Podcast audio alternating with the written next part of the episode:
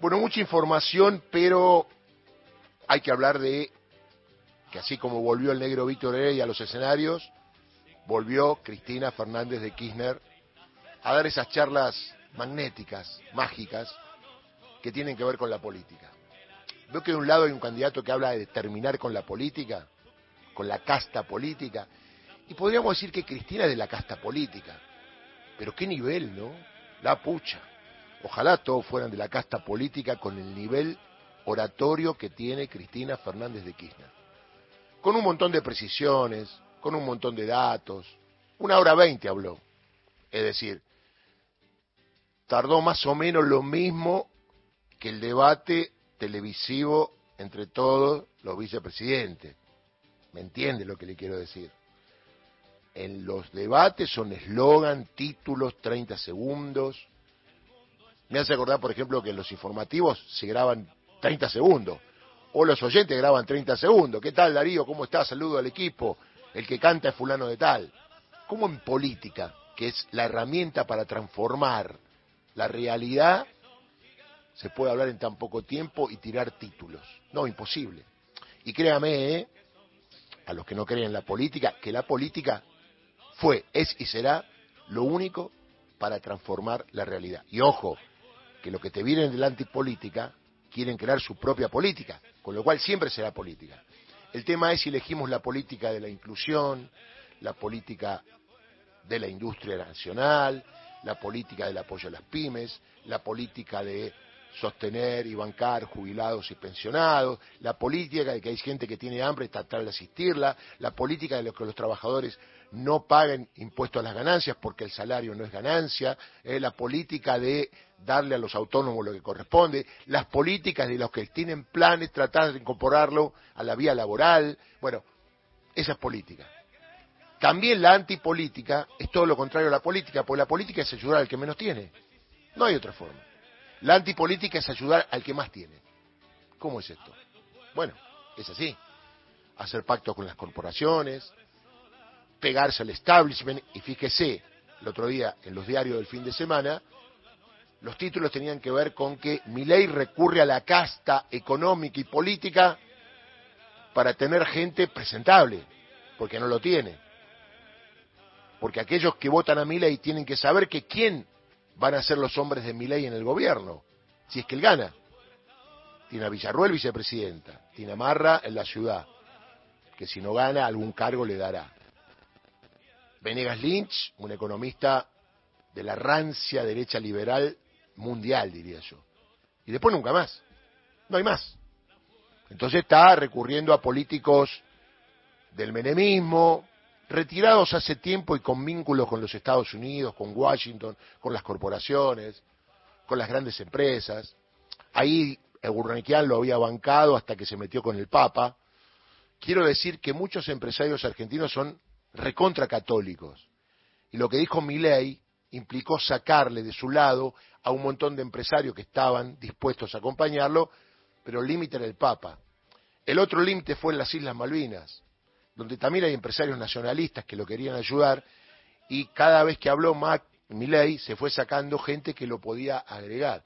Y ni más le digo el tema de los derechos humanos, que obviamente nadie que está del lado de los derechos humanos lo iba a apoyar, pero metió miedo a mucha gente que ya da por terminado ese capítulo, ¿no? O sea, genocidio, golpe militar, no prescripción a los delitos de lesa humanidad, está todo terminado, no hay mucho que cambiar. Sin embargo, tocó tres ítems que sacudieron el tema de que hasta los pibes lo siguen. Porque también los pibes que lo siguen cuando escucharon Malvinas y que cantaron por los pibes de Malvinas, cuando Argentina salió campeón del mundo, dijeron, che, pará, ¿cómo es esto? Y los pibes católicos, que por ejemplo salen de una iglesia donde reivindican al Papa y el candidato les dice que el Papa banca las dictaduras sangrientas. No sé quién le maneja la campaña a ley porque con el enojo le fue bien, pero el enojo tiene un límite. Se metió en territorios totalmente minados para el pueblo en general, ¿no? Que por ahí no está en política, pero escucha, está contra el Papa, no quiere las Islas Malvinas, está contra el tema de memoria, verdad y justicia, digo, quiere terminar con el Estado, quiere sacar derechos laborales, digo, hace ruido, tantas luces, porque el enojo es una sola luz. Ahora, cuando el enojo empieza a ver las luces psicodélicas que aparecen, dice, pará, hey, las Malvinas son argentinas, los pies murieron. Loco, yo te banco, pero pará, acá no. Por eso, cuidado. Y por el otro lado, Patricia Bullrich, a la cual le quieren ayudar con la presencia de Macri. Error, error. Macri es el político más repudiado en la República Argentina. Y el otro día tuvieron una reunión a la mañana que yo pude ver una foto del diario Perfil el fin de semana, cuando se reunieron para demostrar que Macri apoya a Bullrich, aunque no parece, y la tapa era Macri mirándolo con una sonrisa medio irónica y ella mirándola con un gesto aducto, o sea, lo miraba Macri con un gesto adusto. Y yo creo que la interpretación era, mejor que gané, ¿eh? Y ella contestándole, con vos acá no voy a ganar, ¿eh? Así era la foto. ¿Qué haces acá? Más o menos esa era la foto, porque si Bullrich quiere mejorar su intención de voto, lo tiene que correr a Mauricio Macri. Es más, creo que le iría mejor con Horacio Rodríguez Larreta. Sin embargo, Horacio Rodríguez Larreta ha desaparecido en acción. Creo que en los próximos días va a hablar como la última vez que va a decir algo en colegiales. Pero atenti que siguen el tema de las excepciones urbanas en Capital, ya lo dijo Jorge Macri, así a los votantes de Capital que están contra las torres, contra la invasión en los espacios públicos, todos los que nos quejamos acá, los porteños, atenti que Jorge Macri sigue de la misma manera haciendo más negocios, pero cambiando las personas. Porque también hay un problema.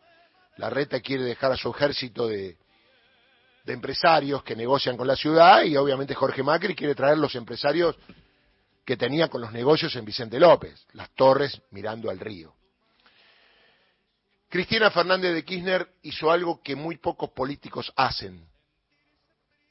Pidió perdón, pidió perdón al pueblo argentino lamentablemente por no haber cumplido en estos cuatro años lo que se prometió, con la expectativa que había después del gobierno de Macri, desastroso, que bajó 20 puntos el tema de el poder adquisitivo de los trabajadores de la Argentina, todas las promesas que no hizo y el préstamo pedido al Fondo Monetario Internacional. Y es de grandes pedir perdón en una campaña electoral donde vas por la reelección, digo, el Partido Peronista. De la mano de Sergio Massa, ratificó que lo acompaña, obviamente. Tiene un tono bastante de estadista ya Cristina, a la hora de bajar línea y dar explicaciones, siempre con datos.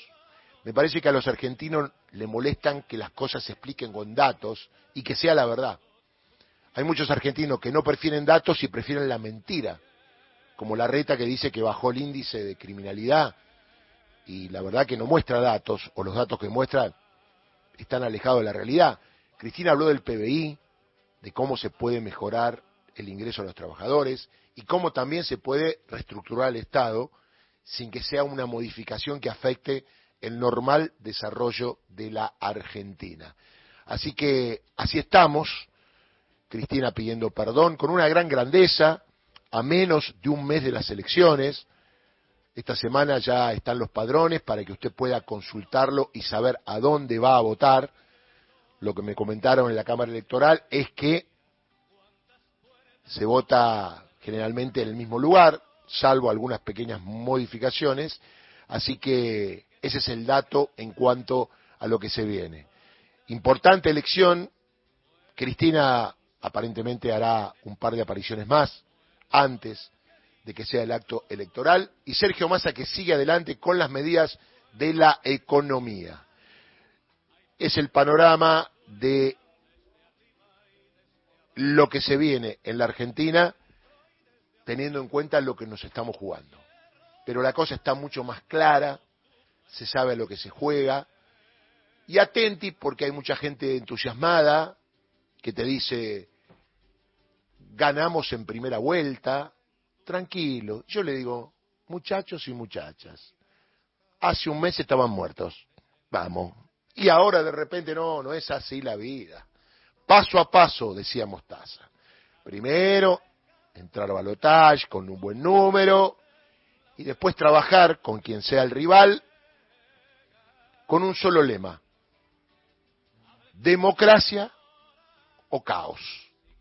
Democracia, más democracia, más contención del pueblo en esta crisis económica o caos ante planteos irracionales que no tienen en cuenta a los 47 millones de argentinos.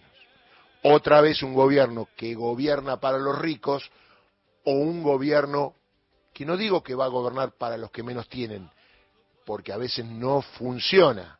Lo que va a hacer es tratar de que con la mejor distribución de la riqueza baje la pobreza, usted tenga mayor poder adquisitivo, haya más industria nacional y sobre todo nos endeudemos del préstamo que tenemos con el Fondo Monetario Internacional, que ya lo dijo Sergio Massa, es el cepo más duro que tenemos y que solo nosotros pagando lo podemos correr. Así que tranqui, a un mes de las elecciones, mentalizarse, hablar, ir a charlas, salir, concientizar, como un ejemplo que le voy a poner para que usted entienda. En un colegio ultracatólico había algunos jóvenes que votan, que se ponían en su cuerpo el símbolo del Papa y que votaron a mi ley, ante lo cual le plantearon, mire que lo que ustedes hablan va en contra de la Iglesia Católica. Rápidamente ahí los pibes dijeron no. Entre el Papa y mi ley, prefiero el Papa. 722. Que la vida